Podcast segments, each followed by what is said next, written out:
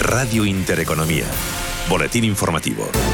Buenas noches. Comenzamos con una noticia de última hora. Los camioneros han anunciado paros en los días eh, precedentes a la Navidad. Así lo ha anunciado este miércoles el Comité Nacional del Transporte por Carretera por el abandono, dice, por parte del Gobierno al sector del transporte de mercancías por carretera tras varios años de negociación. En concreto, los camioneros tienen previsto ir a la huelga entre las 12 de la noche del día 19 de diciembre y las 12 de la noche del 22 de diciembre. Y el Gobierno ha firmado finalmente con la Comisión Europea cometer una ampliación del periodo de años trabajados para calcular las pensiones en 2022 y también un destope de las máximas. Así figura en el llamado acuerdo operacional publicado por el Ministerio de Hacienda y la Comisión Europea y que aclara los compromisos adquiridos por el Gobierno de Pedro Sánchez para conseguir los fondos europeos. El pacto supone la exigencia europea de que se eleve el periodo de cómputo para calcular las pensiones situado durante 2021 en los 24 años con el objetivo de llegar a los 25 años en el próximo ejercicio. El texto firmado, como decimos, con Bruselas no descarta, no obstante, sugerir ningún tipo de cálculo o cifra. Compromiso del Gobierno para adquirir los fondos europeos que han sido este miércoles objeto de debate en el Congreso de los Diputados, pleno cargado de tensión en el que el presidente del Gobierno ha acusado al líder de la oposición, a Pablo Casado, de perjudicar la imagen de España en los foros internacionales y en la que ha asegurado sentir vergüenza ajena de lo que le cuentan sus socios europeos. Mire, con muchos de los colegas que usted habla en esas reuniones previas a los consejos europeos de la familia del Partido Popular, luego me comentan las cosas que usted dice del Gobierno de España en los foros europeos. Y tengo que decirle una cosa, señoría, me da vergüenza ajena. Me da vergüenza ajena. En su respuesta, Pablo Casado ha asegurado que Sánchez miente más que habla. Su cesarismo ya le lleva a confundir hablar mal de España a hablar mal del gobierno. Y dice que tengo que ser leal en Europa en las reuniones de partido. Usted que votó en contra del Z con Canadá, del TTIP, que votó en contra de la candidatura de Guindos, de Tejerina, de la candidatura de Cañete, a nosotros que hemos apoyado a Calviño, a Solves, a Solchaga, al señor ahora Borrell, a pesar del ridículo que está haciendo. Mire, no le digo lo que piensan de usted sus socios europeos por respeto, pero le puedo advertir algo. Ya saben que miente más que habla, como también lo saben en España. Y la propuesta del Gobierno para implantar el RET, el nuevo sistema estructural de expedientes de regulación temporal de empleo, ha sido rechazado por los agentes sociales. Los sindicatos desconfían de la oferta diseñada desde el Departamento de Nadia Calviño y la califican de refrito, mientras que los empresarios critican la rigidez que establece a la hora de tener que acometer despidos, así como los costes que supone Pepe Álvarez UGT, Antonio Garamendi, COE. No nos ha convencido nada. Es un refrito. Eh, se intentan introducir eh, algunos elementos sobre tres cuestiones que desde nuestra perspectiva deberíamos de tocar cada una de las tres de manera eh, individual. Eh, creo que es bueno que se nos escuche a las organizaciones eh, sindicales y empresariales eh, por parte del Gobierno antes de ir a la elaboración de un documento las características del que se nos ha del que no se nos ha entregado. Cosas que funcionan bien, no sé por qué hay que cambiarlas. Nosotros estamos de acuerdo, por supuesto, llevamos pidiendo siempre que hay que trabajar en la formación. Por tanto, en la parte esta de la formación coincidimos totalmente con el Gobierno, ¿no? Pero no coincidimos en la forma, en la burocracia, en los permisos que haya que dar, eh, etcétera, etcétera. Y por supuesto en más coste, insisto, y en que las empresas de esta manera, pues lógicamente no se van a coger a este, a este, a este sistema. Por tanto, lo hablaremos en la mesa, pero, pero es la propia mesa y los técnicos lo que lo dirán.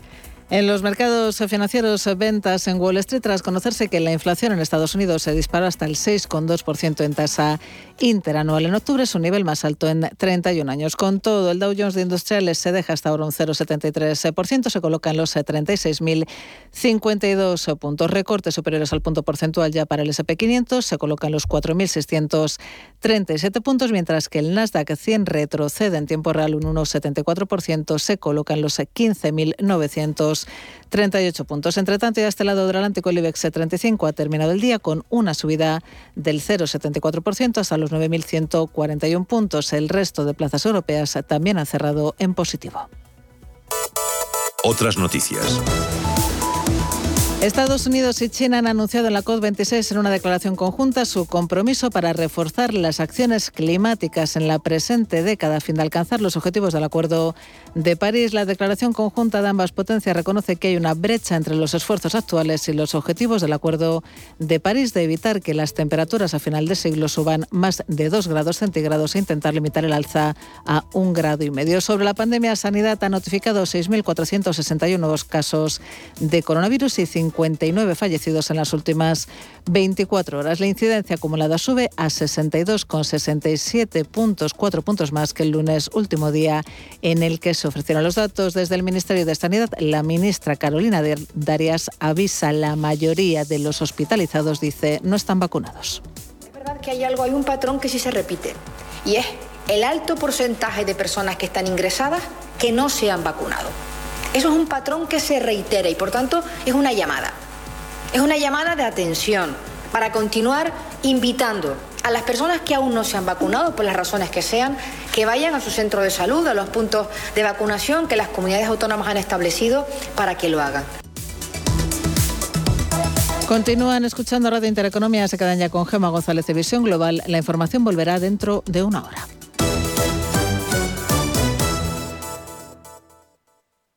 Radio Intereconomía, la radio económica que se preocupa de su interés. Papá, y bajo yo la basura. Sorprendente, ¿verdad?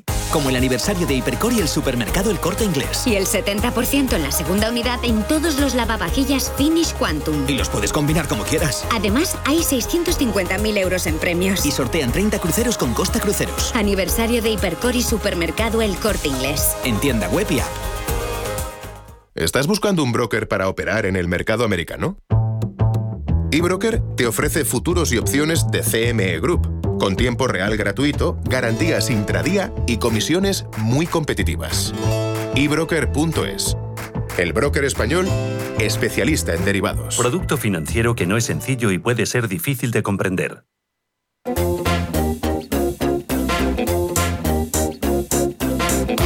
Esto es Visión Global con Gema González.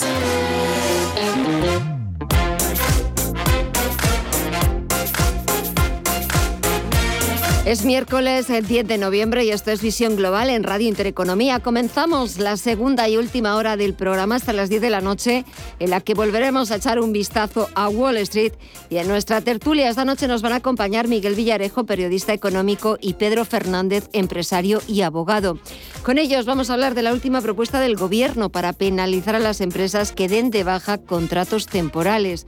El objetivo, acabar con la práctica de algunas compañías de no cotizar por su plantilla en fines de semana o vacaciones. Son las nuevas propuestas que plantea el Ministerio de Trabajo a los agentes sociales. En la mesa de diálogo social hasta ahora se ha trabajado con discreción y como ya he dicho, necesitamos silencio y apagar los focos. Por tanto, la mesa de diálogo seguirá trabajando como lo ha hecho.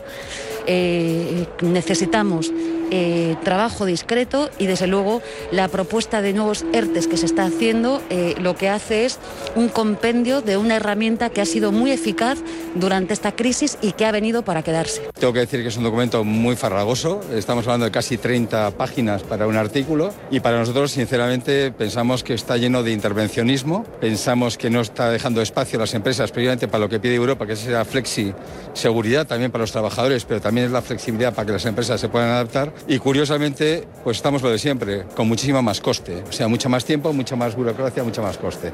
Por cierto, que España ya puede pedir el primer pago de 10.000 millones de euros de los fondos europeos. Y es eh, momento de echar un vistazo a Wall Street, queda menos de una hora para que la principal bolsa del mundo eche el cierre. Y continúan los números rojos, están imponiendo las ventas. El Dow Jones Industriales baja un 0,7%, pero todavía sigue por encima de los 36.000 puntos. El SP500 baja cerca de un punto porcentual en los 4.640 puntos y las caídas son más abultadas para el sector tecnológico, sobre todo para el Nasdaq Composite, que retrocede un 1,83% en los 15.596 puntos. Echamos también un vistazo para ver cómo afrontan esta última hora de negociación el resto de bolsas latinoamericanas. Mireya, cuéntanos. Pues el Merval argentino eh, avanza un 0,7% hasta los 95.110 puntos. El Bovespa en Brasil en los 105.800 745 puntos, perdón, avanza un 0,2%. El IPSA chileno termina en los 4.489 puntos y el IPC mexicano en los 51.605 puntos está retrocediendo un 0,97%. En el mercado de visas y materias primas, Estefanía Muniz sigue todo igual. Eso es, el panorama no ha cambiado mucho. Si miramos al mercado de las divisas, tanto el euro como la libra lo vemos en números rojos. El euro ahora mismo se está debilitando frente al dólar con unas del 0,9% en los 1,14 dólares y la libra por su parte descendiendo un 1,04 hasta los 1,34 dólares. En el terreno de las materias primas, lo que más baja ahora mismo es el petróleo, en un día en el que la COP26 ha pedido que se terminen las ayudas públicas al petróleo, el gas y al carbón. Con todo, el barril de Brent se está dejando ahora mismo un 2,8% hasta los 82,39 dólares y el West Texas de referencia en Estados Unidos se deja un 3,60% hasta los 81,11 dólares. El oro, el único signo que ahora mismo permanece en positivo, avanza un 0,9% hasta los 1.848 dólares la onza. Y si miramos a las criptomonedas que vemos ahora, mire ya.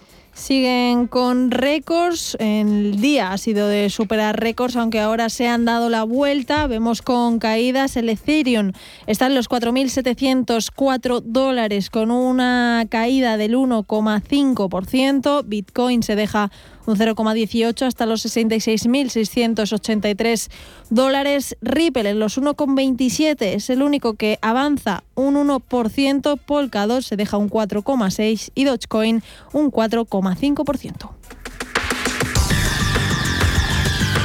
El análisis del día con visión global.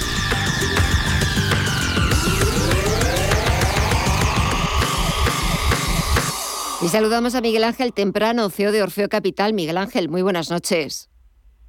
¿Qué tal? Muy buenas noches, Gemma. Bueno, ¿qué pinta tiene esto? Es, hemos conocido hoy ese dato que el que estaba esperando casi todo el mercado, casi todos los inversores, ese dato de inflación en Estados Unidos, porque ahora eh, parece que nos acordamos otra vez de, de lo importante que puede ser o lo decisivo que pueden ser ese repunte de los precios. ¿Qué te ha parecido y cuál es la lectura que haces del dato? Pues mira, eh, en sí el dato es muy malo, eh, porque se esperaba un 5,9 y ha sido un 6,2, pero cuando eh, entras en él a analizarlo, todavía es peor. Y te voy a contar por qué. Fíjate, allí no tienen el problema eléctrico que tenemos nosotros y han sido realmente porque han subido cuatro cosas y muchas de ellas las tenemos nosotros. Energía, alimentación y ahora bien, vivienda. Resulta de que un tercio de la subida del IPC del mes es debido al incremento de los costes de la vivienda. Y la vivienda es un, es un coste estructural, es una parte estructural del IPC. Es decir, ya no es eh, la energía que va y que viene y que mañana recuperamos, la energía baja, no, no, no, no. Ya estamos hablando de que ha logrado profundizar en una de las cosas más peligrosas para que se quede, en algo que se considera estructural que son las rentas y los precios de las casas. Entonces, a mí me preocupa, sobre todo porque tengo una sensación que la inflación antes de bajar va a subir más. Entonces, eh, como se contagia todo menos la, menos el agua pura, eh, algo nos llegará desde la otra parte del Atlántico para empeorar lo que ya tenemos eh, mal nosotros.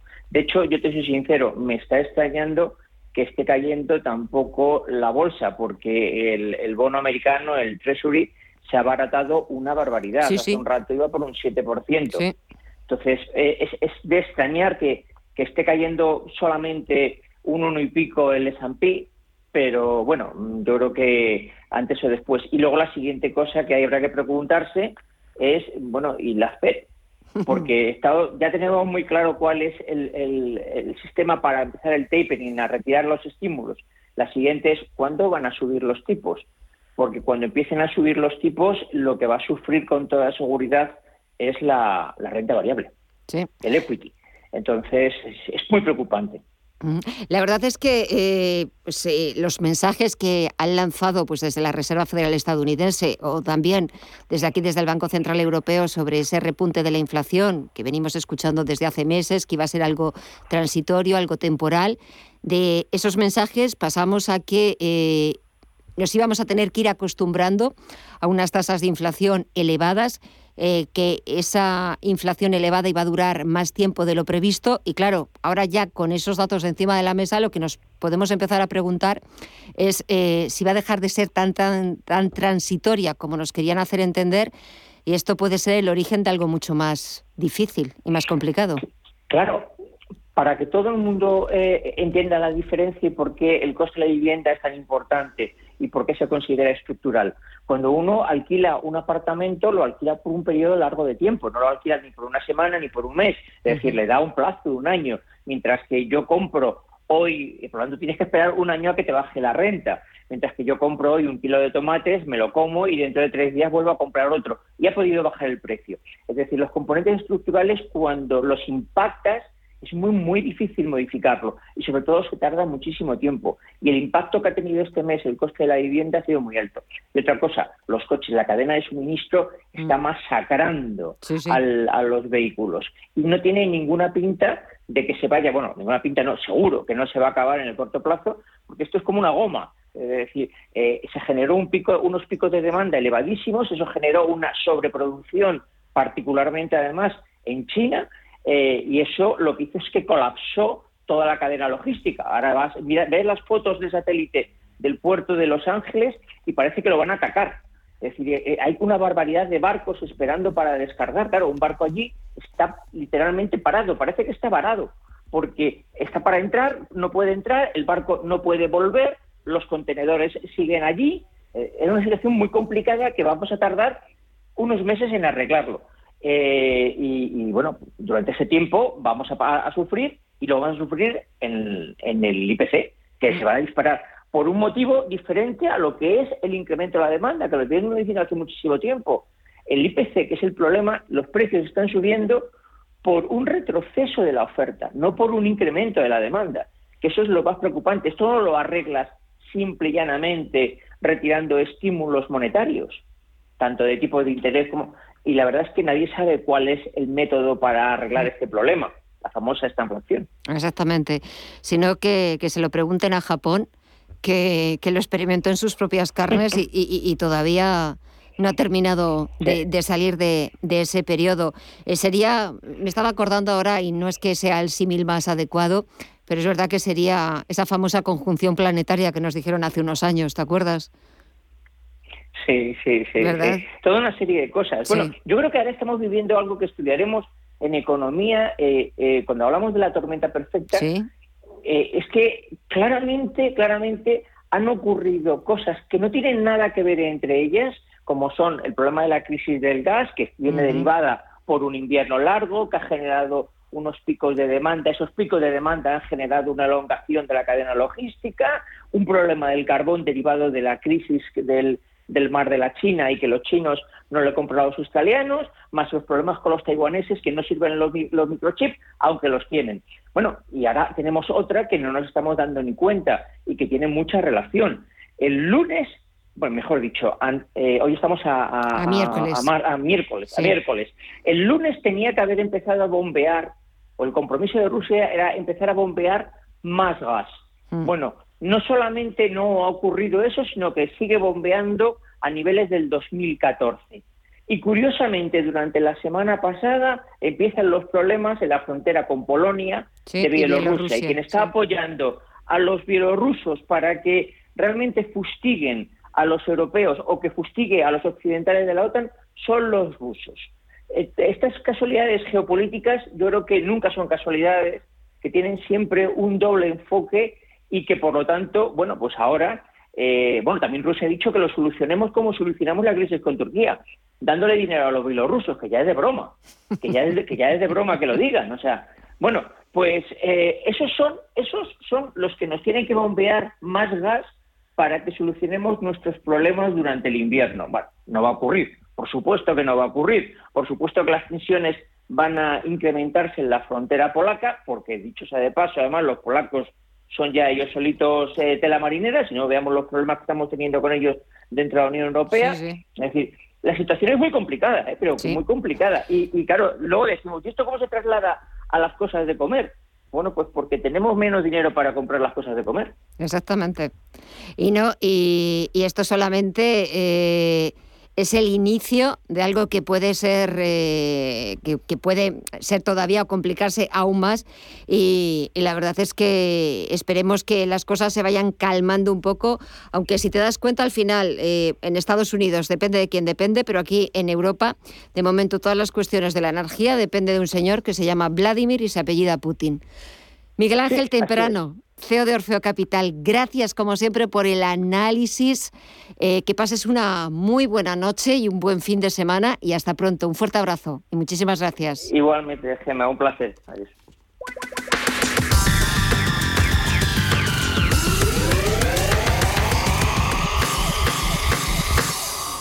El 23 de noviembre el sector económico y financiero español se viste de gala. El economista celebra su undécima edición de la Noche de la Economía, donde se reconocen las acciones más relevantes del ámbito empresarial y económico, con la intervención de don Luis de Guindos, vicepresidente del BCE, con la apertura institucional de la ministra de Política Territorial y portavoz del Gobierno de España, Isabel Rodríguez García. Para seguir el evento puede inscribirse en lanochedelaeconomía.com.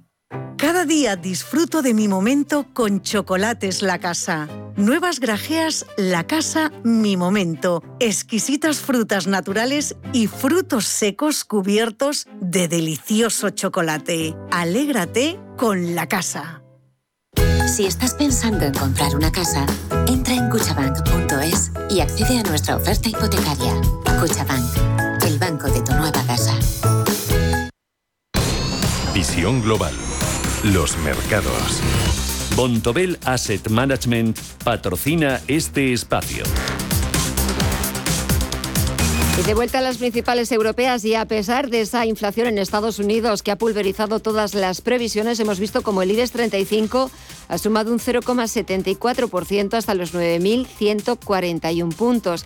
Las mayores subidas protagonizadas por Siemens Gamesa, que se anota este miércoles un 7,43%, seguido de Telefónica, que roza los 4 euros por acción, hoy ha sumado cerca de 3 puntos porcentuales, o Repsol, que sube un 2,35%. El BBVA ha vuelto a recuperar este miércoles los 6 euros por acción, tras sumar casi un 1%. En el lado contrario, Melia Hoteles ha sido el farolillo rojo del selectivo al perder un 1,79%. Eso es lo que hemos visto en la renta variable. Echamos un vistazo a lo que nos espera la agenda de mañana jueves. Las citas las tiene Paul Mielgo. Mañana jueves 11 de noviembre, Wall Street permanece abierto pese al festivo del Día de los Veteranos, aunque cerrará el mercado de bonos. De este lado del Atlántico, la Comisión Europea publica sus previsiones macroeconómicas. El Banco Central Europeo publica también su boletín mensual y los ministros de Comercio de la UE se reúnen en Bruselas para tratar las reformas de la OMC la Organización Mundial del Comercio. En Reino Unido conoceremos el dato del PIB del tercer trimestre y la producción industrial de septiembre. En cuanto a resultados trimestrales, será el turno para ArcelorMittal, ACS o la alemana Siemens, entre otras. Bontobel Asset Management ha patrocinado este espacio. Bontobel Asset Management calidad suiza con el objetivo de obtener rendimientos superiores a largo plazo. En Bontobel Asset Management siempre estamos a la vanguardia de las inversiones activas en bonos y acciones. Para más información, entre en nuestra página web bontobel.com barra am. Bontobel Asset Management, su especialista global en fondos de inversión.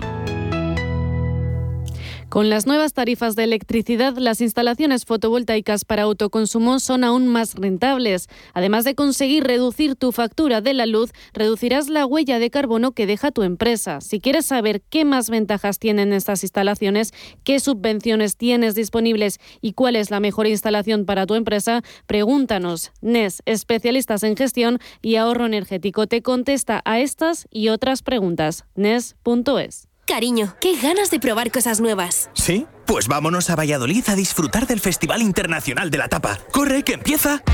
Del 8 al 14 de noviembre disfruta en Valladolid de las tapas de los mejores cocineros en el 17 concurso nacional y quinto campeonato mundial de tapas. Consulta en info.valladolid.es y en la app Tapas VLL.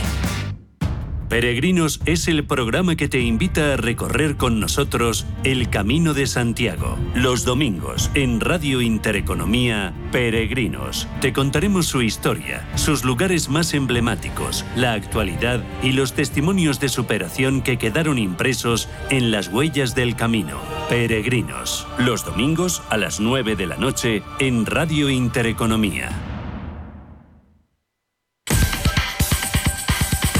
En Visión Global, las noticias empresariales.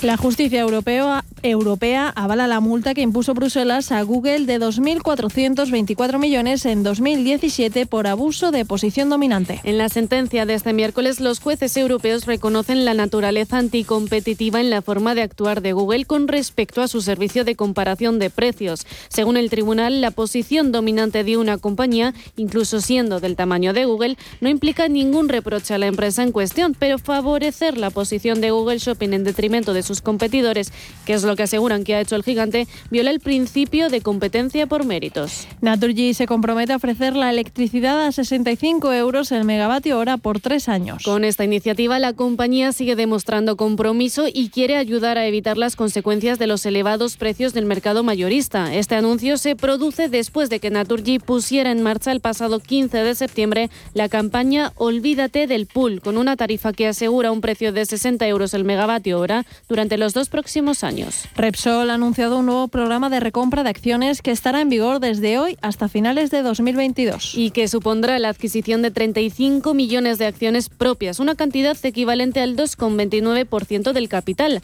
La inversión máxima del programa de recompra es de 756,7 millones de euros. Las compras se cerrarán a precio de mercado y no supondrán más del 25% de la contratación en una sesión. Además, el programa se puede cancelar anticipadamente. Openbank intensifica su ofensiva comercial para ganar posiciones en la guerra hipotecaria. Días después de aplicar una rebaja de precios en sus créditos para vivienda, la segunda en lo que va de año, la filial digital de Santander reactiva su plan Amigo y dará a sus clientes 200 euros por cada amigo con hipoteca que atraigan a la entidad. Los clientes actuales serán premiados con la captación de un tope de 10 amigos, lo que eleva a 2.000 euros el incentivo máximo. Y Apple da marcha atrás y permitirá reparar la pantalla del iPhone 13. Después de recibir numerosas críticas, la compañía de Cupertino ha anunciado una actualización de software que facilitará la reparación del iPhone 13, incluso sin tener las herramientas de la compañía. De esta manera, podremos cambiar la pantalla cuando se rompa instalando un recambio sin necesidad de transferir el chip y manteniendo Face ID, el sistema de identificación facial.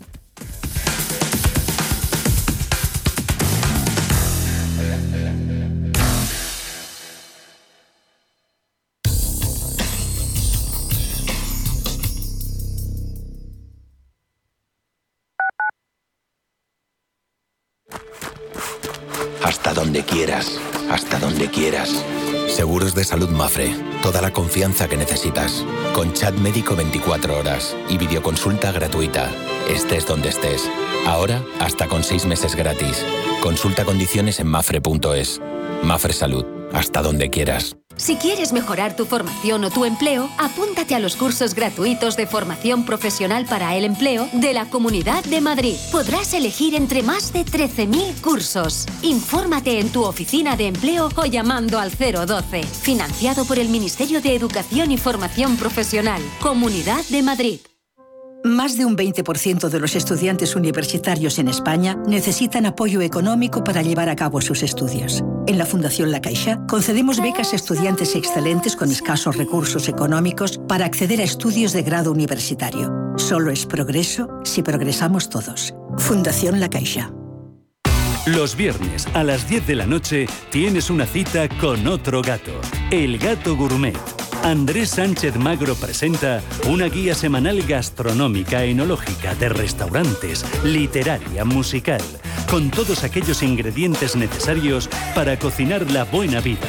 El gato gourmet, los viernes a las 10 de la noche aquí, en Radio Intereconomía. ¿Qué tipo de piel tienes? ¿Te la cuidas? ¿Te proteges del sol? ¿Se te cae el pelo o se te hinchan las piernas? ¿Qué perfume puedes regalar? Deja de buscar en internet respuestas confusas porque ahora en Belleza Capital estarás enterado de todo esto y mucho más. Los sábados de 11 a 12 de la mañana en Radio Intereconomía con Katia Rocha. Si nos escucha, tiene el dial de su receptor en una de las emisoras de Radio Intereconomía.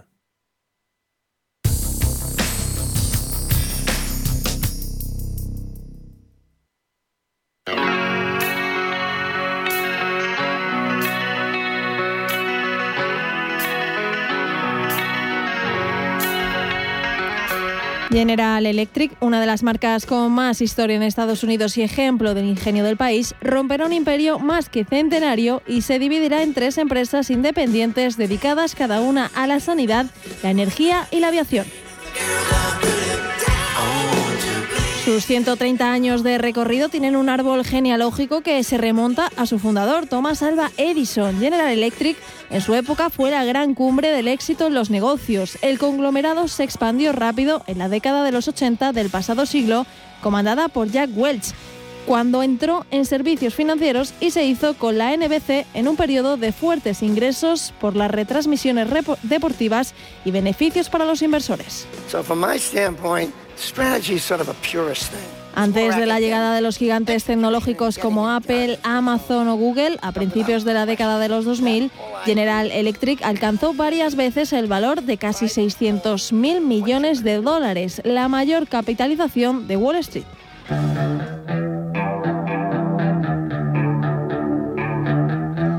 Pero la compañía con cuartel general en Boston pagó un alto precio por adquisiciones fallidas, incluida la de la compañía hipotecaria WMC en 2004 o la división de energía de la multinacional francesa Alstom en 2015. Además, el área financiera de General Electric sufrió mucho el impacto de la llamada crisis de las hipotecas subprime de 2008 debido a los riesgos de sus inversiones en inmuebles comerciales.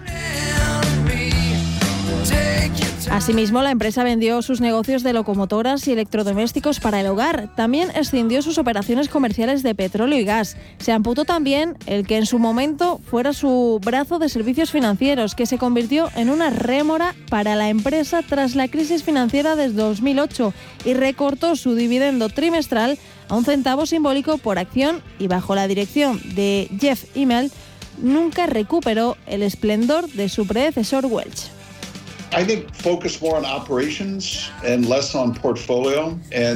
Por otro lado, en el año 2018, General Electric salió del índice de referencia en Wall Street, el Dow Jones, al que había pertenecido durante 111 años. y en esa misma temporada, en octubre, Culp fue nombrado director para intentar reorientar la empresa y aliviar su deuda.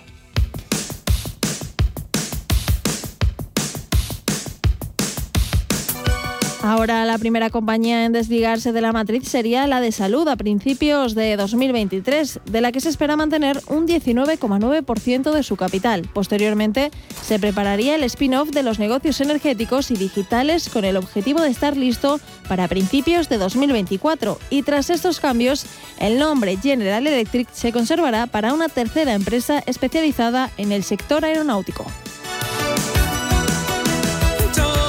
De esta manera, la compañía estadounidense ha explicado que cada negocio estará gestionado de forma independiente y podrá incrementar su crecimiento a largo plazo y dar valor a los consumidores. La división de la empresa, que se prevé que cueste unos 2.000 millones de dólares, está sujeta a la aprobación de la Junta Directiva y los reguladores fiscales y bursátiles de Estados Unidos.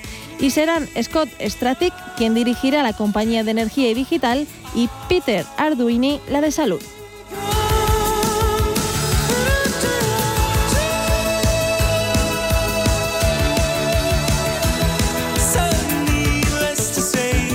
Desde el Santander queremos decirte que todo lo que hacemos es por ti. Porque tú, porque te. Por ti, porque tú, porque te. Porque tú lo das todo, tú madrugas, tú tienes metas, tú luchas, tú, tú no paras, tú crees en ti, tú porque te gusta lo que haces, te vuelcas, te preocupas, te superas, te implicas, te importa. Santander, por ti, los primeros. Porque tú, porque te. Érase una vez una tarjeta de crédito, la tarjeta Revolving, que te prometía más cosas que el genio de la lámpara. Pero pasó el tiempo y te diste cuenta de que aquello era un cuento. El genio se había quedado con tu dinero. ¿Quieres recuperarlo? Nosotros lo haremos por ti. Somos Durán y Durán Abogados y sabemos cómo hacerlo. Entra en duranyduránabogados.com y que no te vengan con cuentos. ¿Te ha traído un jamón? Un jamón no. Un jamón legado ibérico de El Pozo. Delicioso intenso. Un jamón de veteado y brillo generoso con matices a frutos secos. Este sí que sabe. Legado ibérico de El Pozo. Siempre sale. Bueno, no, buenísimo. Y si lo prefieres, ya lo tienes cortado en lascas. En Visión Global, la tertulia de los negocios. Pasan algo más de 35 minutos de las 9 de la noche, una hora menos en la comunidad canaria. Y comienzo saludando a Pedro Fernández, empresario y abogado. Pedro, muy buenas noches. Buenas noches, Gema. ¿Qué tal todo? Muy bien, todo muy bien. Ahora en el festival, que acaba de terminar un acto muy bonito en el Centro de Estudios Superiores de la Defensa Nacional, un acto bonito. Y me faltaba ahí el poder llegar y amabilísimos me han dejado una sala bueno, mira y aquí estoy, en una sala, en un centro muy bonito, donde se quiere mucho a España y se habla de seguridad y defensa sin armas. Eso da vidilla. Eso da vidilla. También da vidilla eh, presentar a Miguel Villarejo, periodista económico, que nos vuelve a acompañar este miércoles. Miguel, muy buenas noches y muchas gracias. Muy buenas noches y encantado de estar aquí con, vosotros otra noche más. Por repetir.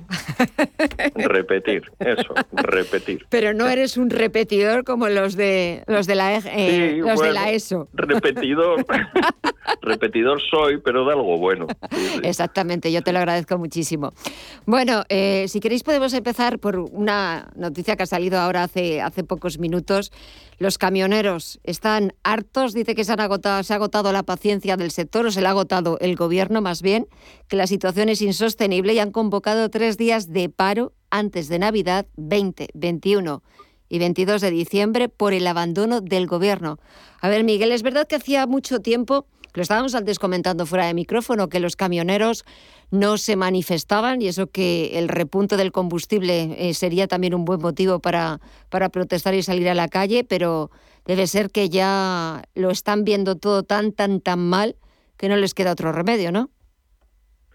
Bueno, la verdad es que yo últimamente, estos últimos días, oías hablar de, y, estaba claro que se estaban creando las condiciones para una tormenta de esta naturaleza. No estoy seguro de que, de que el conflicto mm, vaya, vaya a resolverse, vaya a resolver nada. O sea, esta mañana oía, en, yo creo que era en Onda Cero, un camionero que estaba explicando el, el problema que ellos tienen ahora es el, el de la viñeta, que la euroviñeta que les van, van a cobrar por, por circular por, por las carreteras, lo cual es muy mm, sensato, tiene mucho sentido. Eh, la Unión Europea lleva mm, décadas promoviendo este tipo de, de, medida porque es la manera de, de, sacar dinero para mantener las carreteras. Entonces, la argumentación de, este hombre decía, no, miren, es que nosotros, como en España, eh, pagamos el gasóleo más barato, esto mm, vienen muchos camiones de fuera de, España a echar a, repostar a España y por tanto el impuesto del carburante cobran más. Por tanto, es decir, que la lógica era como pagamos menos impuestos por carburantes, esto nos tienen que quitar también la, la euroviñeta. Hombre, esto es una aplicación de la curva del AFER un poco sui generis que no tiene yo creo que hay que homologar todo al, y, es lo que de lo que se trata y es lo que nos está exigiendo Europa. El cobrar por circular en las carreteras tiene mucho más sentido que que el mantenimiento se, se encargue se, se, se había vía impuestos. Probablemente habría que revisar la fiscalidad pero claro esto tendría que hacerse dentro de una de una reforma tan general que, en fin, el, el, último apartado sería probablemente quitar los peajes. A lo mejor lo que hay que hacer es mm, esto revisar los tipos máximos del IRPF, revisar las cotizaciones por módulos, revisar las exenciones en, en, en el impuesto de sociedades, revisar para rebajar las cotizaciones y no para subirlas. pero bueno, este gobierno lo que sí sucede es que lo que está haciendo todas sus soluciones consisten en, en, subir los impuestos. Entonces, en, de todo orden. Eh, yo, mm, el recuerdo que tengo de, las última, de la última huelga de camioneros fue que, que, fue algo salvaje. Es un sector muy atomizado, con lo cual no hay interlocutores claros. Es muy difícil eh, negociar algo que, que sea asumido por, por el colectivo. Entonces, mm, en fin, y además van a aprovechar como los controladores una, una fecha eh, muy estratégica pues eh, mal, mal. Esto no, no va a ayudar ni a resolver los problemas de, los, de los camioneros, un sector muy atomizado que tiene que modernizarse y que seguramente tiene que pasar por una reconversión, una reconversión dolorosa que probablemente había que haber esto asumido hace mucho tiempo por parte y mucho más activamente por parte del gobierno y el es que los famosos desabastecimientos que todo el mundo lleva diciendo que se van a producir, aunque no había razones objetivas y cada vez que hablabas con un responsable de logística te decía no va a haber desabastecimientos y si no hay algunos productos habrá otros, pero no va a haber desabastecimientos. Bueno, pues ahora probablemente eh, va a ser una, una profecía autocumplida y vamos a ver desabastecimiento. A ver, Pedro, ¿tú qué opinas? Yo lo enfocaría desde tres ámbitos, a mi modo de ver principalmente, que son, en primer lugar, el ámbito sectorial, lo que es el transporte y la cadena de suministro, por un lado, por otro lado, desde un punto de vista estratégico y, en tercer lugar, y también mm, lo estamos viendo en el día a día, generacional. Primero, generacional. ¿Por qué? El chaval de hoy en día que le van a dar 400 euros según cumpla los 18 años va a aspirar a pegarse jornadas de 18 horas seguidas cuando no son de 36, durmiendo detrás en el camión de mala manera aguantando unas colas infernales para hacerse a lo mejor un Murcia, mm, por ejemplo, digo Murcia porque suele ser una de las zonas más exportadoras, hacerse, por ejemplo, un Murcia, un Murcia Southampton al sur de Inglaterra, cruzando el Canal de la Mancha, que solo lleva tres días conduciendo, durmiendo en el camión, como con la calidad de vida que queremos ahora, las nuevas generaciones no quieren eso. Seamos objetivos, no lo quieren. ¿Qué está pasando? que no se está renovando la flota de conductores como se debería estar renovando. ¿Por qué? Pues porque al mismo tiempo que prejubilamos a otros sectores, el sector de los conductores, por lo que sea, no se tiene ese concepto de la prejubilación, de la jubilación anticipada, sino es una jubilación normal, ordinaria. ¿Qué pasa? Que ya una persona con 64, 65 años antes de jubilarse, que se pegue jornadas de 72 horas conduciendo y durmiendo en el camión, pues no es muy, yo diría, hasta sano, no es ni sano. Y no se está pudiendo renovar, porque falta un concepto de las nuevas generaciones de disciplina, esfuerzo y de luchar para conseguir algo. Eso por un lado, generacional. Sectorial, lo comentaba, mm, lo comentabais hace nada, un minuto. Un problema importante que es el eh, la distribución, la, la gran división que hay en el sector del transporte. Está no solo atomizado, yo creo que diría que está hasta, hasta mal distribuido. El perfil de empresa es de no más de ocho empleados, diez empleados, una, dos, tres furgonetas y moviéndose donde pueden, intentando coger pues cualquier transporte o negocio que le pueda ir viniendo. Y a su vez, esa pequeña, pequeña empresa de transporte pues como que no está muy bien avenida con la mediana empresa de transporte y a su vez la mediana con la grande empresa. Y a su vez lo que es el transporte con el sector de los cargadores. ¿Por qué quiero decir con esto? Que el sector de la cadena de suministro ya viene, arrastrando, ya viene arrastrando problemas importantes, me consta, entre dentro del mismo sector del transporte, pequeña, muy pequeña, mediana y gran empresa, junto con los cargadores, es decir, los distribuidores. Estuvieron a punto, hace unos años, de modificarse la ley general del contrato de, de transporte y al final no se llegó a un acuerdo, en parte, en parte, por los matices que exigía el sector del transporte. Algunos justificados, otros, en mi opinión, menos justificados, pero no se llegó a ese acuerdo. Y en tercer lugar, desde un punto de vista estratégico. He dicho el generacional, el sectorial y ahora muy importante el estratégico. Y yo me pregunto, A día de hoy, ¿por qué no nos planteamos un transporte en España por tren? ¿Por qué todo el transporte de mercancías tiene que ser por carretera, teniendo ahora mismo el sistema ferroviario tan potente que tenemos? ¿Por qué tenemos que llegar todo a los polígonos en camión, pudiendo hacer ese transporte que denominamos en el sector de la, logística, de la logística intermodal? España tiene 27 puertos y esos 27 puertos, cerca de la mitad, tienen ya un sistema de tren que parte del mismo puerto. ¿Por qué no afianzamos, insisto, el sector ferroviario para potenciar el transporte de mercancía y nos limitamos al transporte de carretera? ¿Hay algún interés creado? Insisto, tenemos 27 puertos, la mitad tienen la posibilidad de transporte ferroviario y no aprovechamos el transporte intermodal.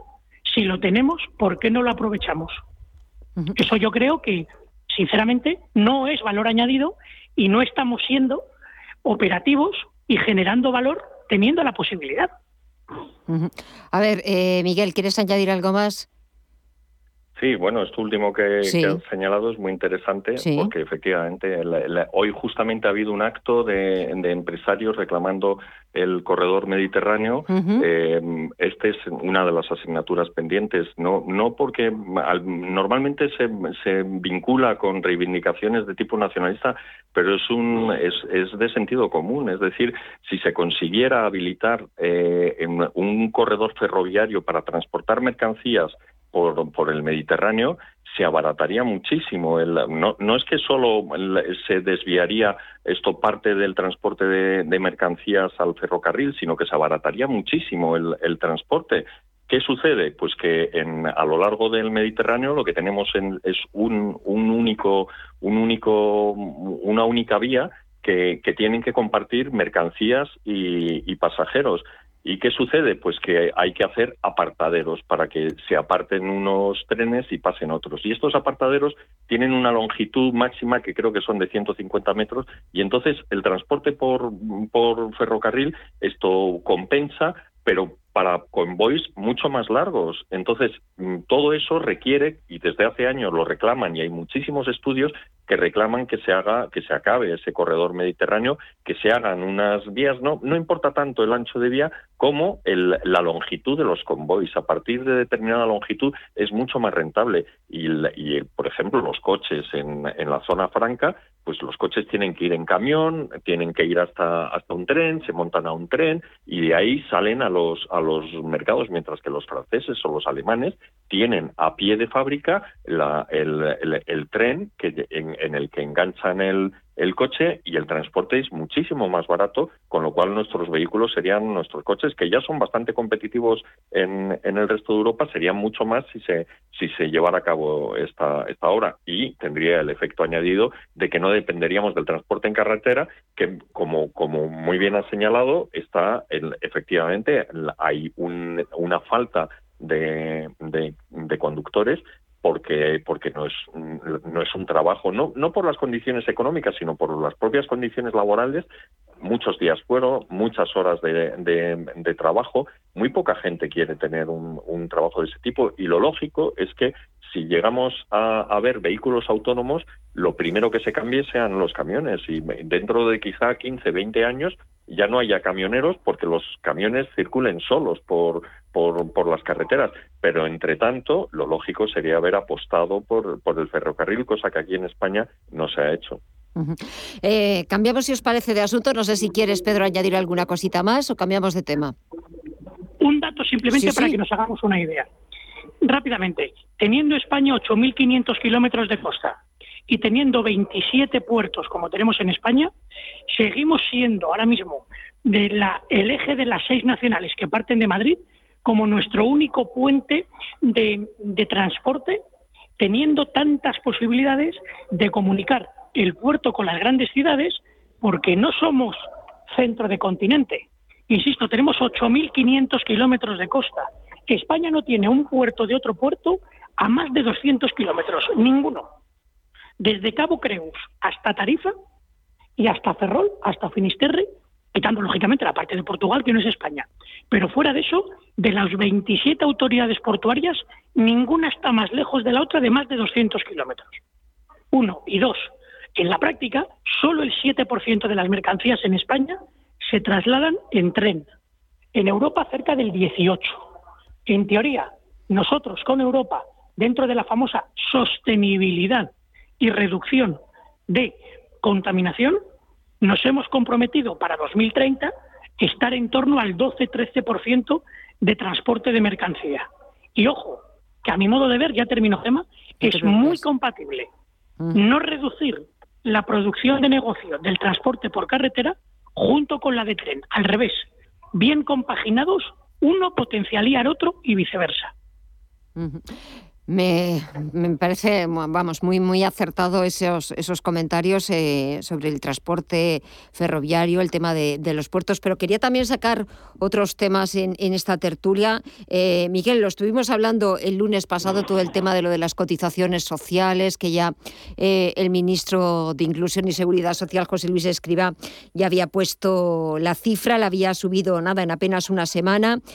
también ahora el gobierno está, está proponiendo eh, recargos de cotizaciones para las empresas que den de baja contratos temporales. Hoy hemos visto también la sesión de control al Gobierno, como la vicepresidenta Calviño afeaba al Partido Popular eh, que parecía que le molestaba que España tuviera datos económicos positivos e insistía en que la recuperación aquí en España está en marcha y que España la va a liderar.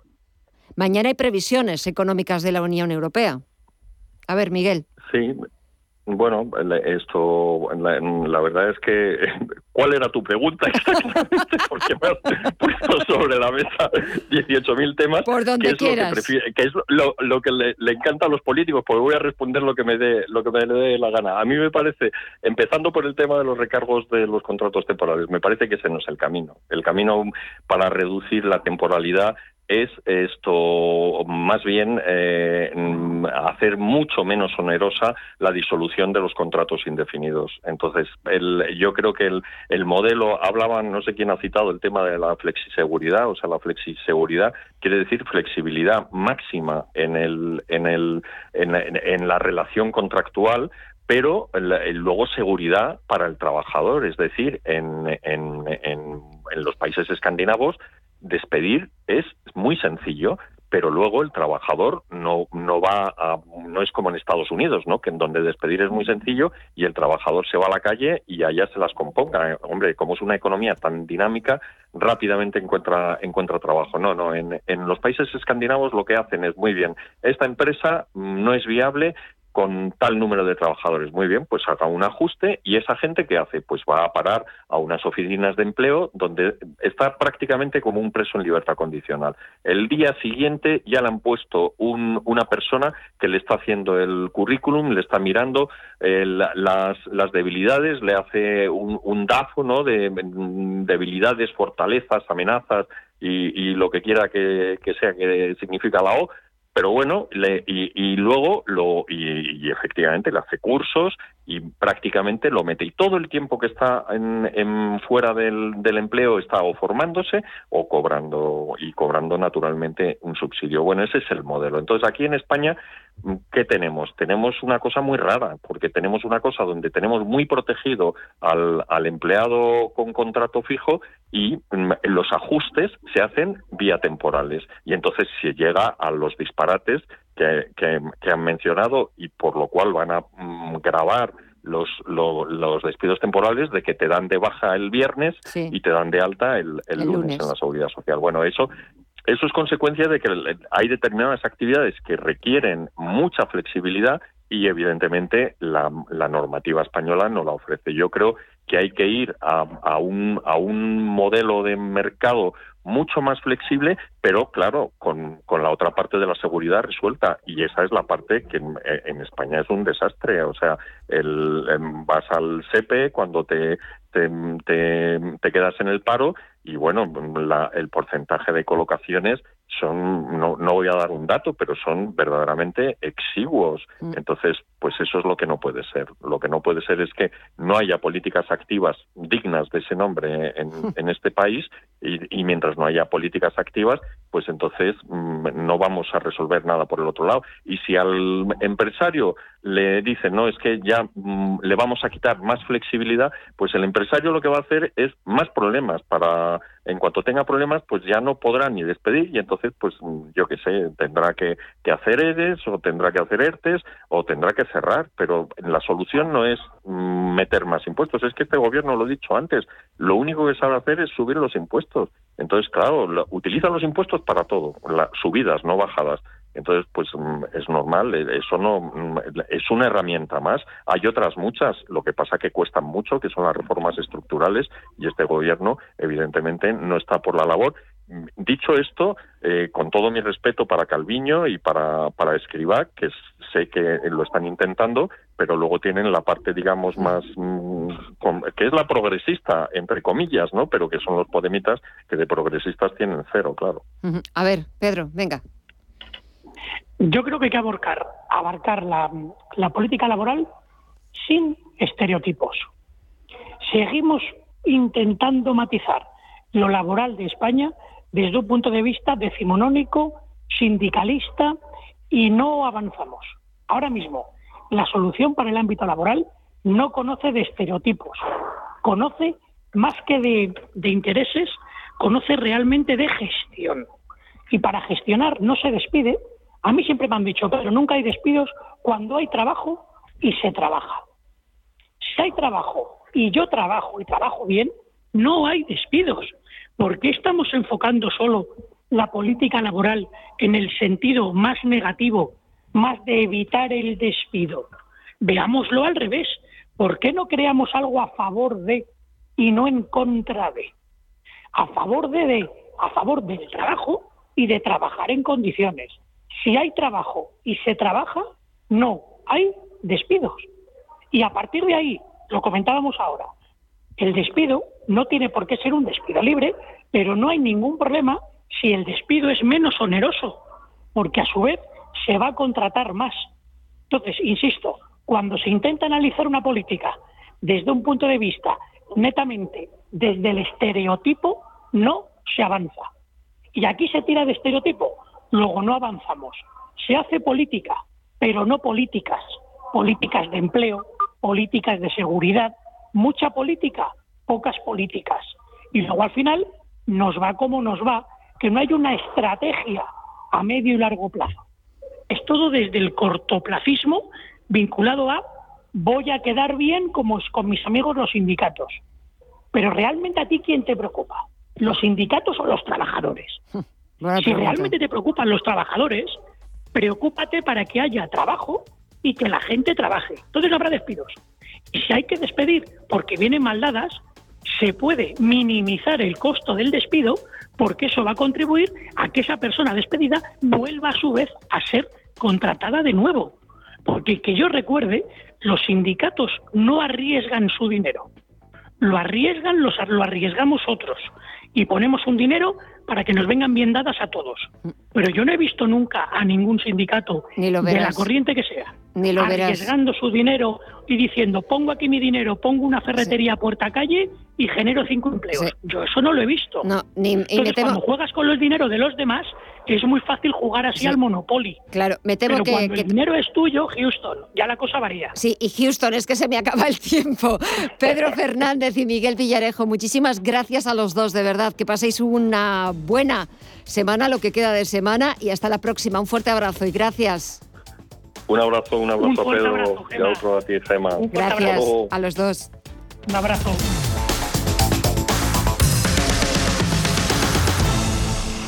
Cariño, qué ganas de probar cosas nuevas. ¿Sí? Pues vámonos a Valladolid a disfrutar del Festival Internacional de la Tapa. ¡Corre, que empieza! Del 8 al 14 de noviembre disfruta en Valladolid de las tapas de los mejores cocineros en el 17 Concurso Nacional y quinto Campeonato Mundial de Tapas. Consulta en info.valladolid.es y en la app Tapas VLL. Los domingos a las 10 de la noche tienes una cita con el Club de los Negocios Raros. Un magazine dedicado al mundo de los libros. Actualidad, entrevistas, literatura y poesía tienen cabida en este espacio cultural de Radio Intereconomía, dirigido por Andrés Sánchez Magro, todos los domingos a las 10 de la noche.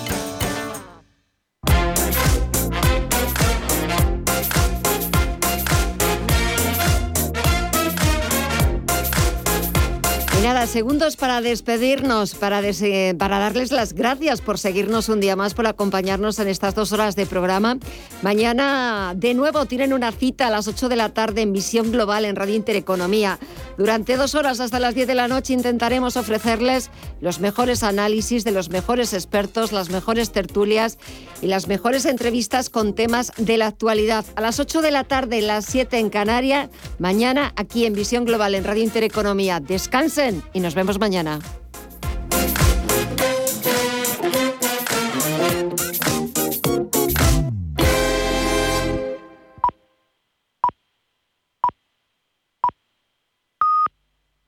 Son las 10 de la noche, las 9 en Canarias.